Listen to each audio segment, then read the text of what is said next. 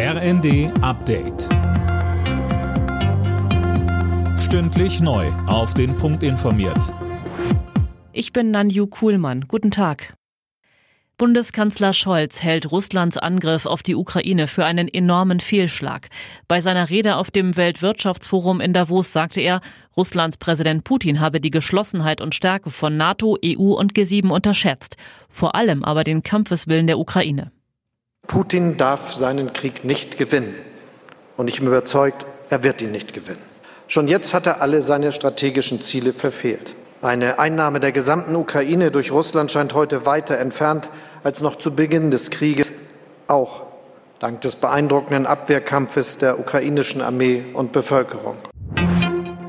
Der Amok-Schütze aus Texas soll die Tat gegenüber einer 15-Jährigen aus Frankfurt per Chat angekündigt haben. Das berichtet der US-Sender CNN.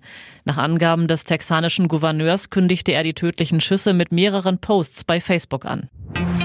Die Corona-Schutzmaßnahmen am Arbeitsplatz fallen ab heute weg. Die entsprechende Verordnung ist ausgelaufen.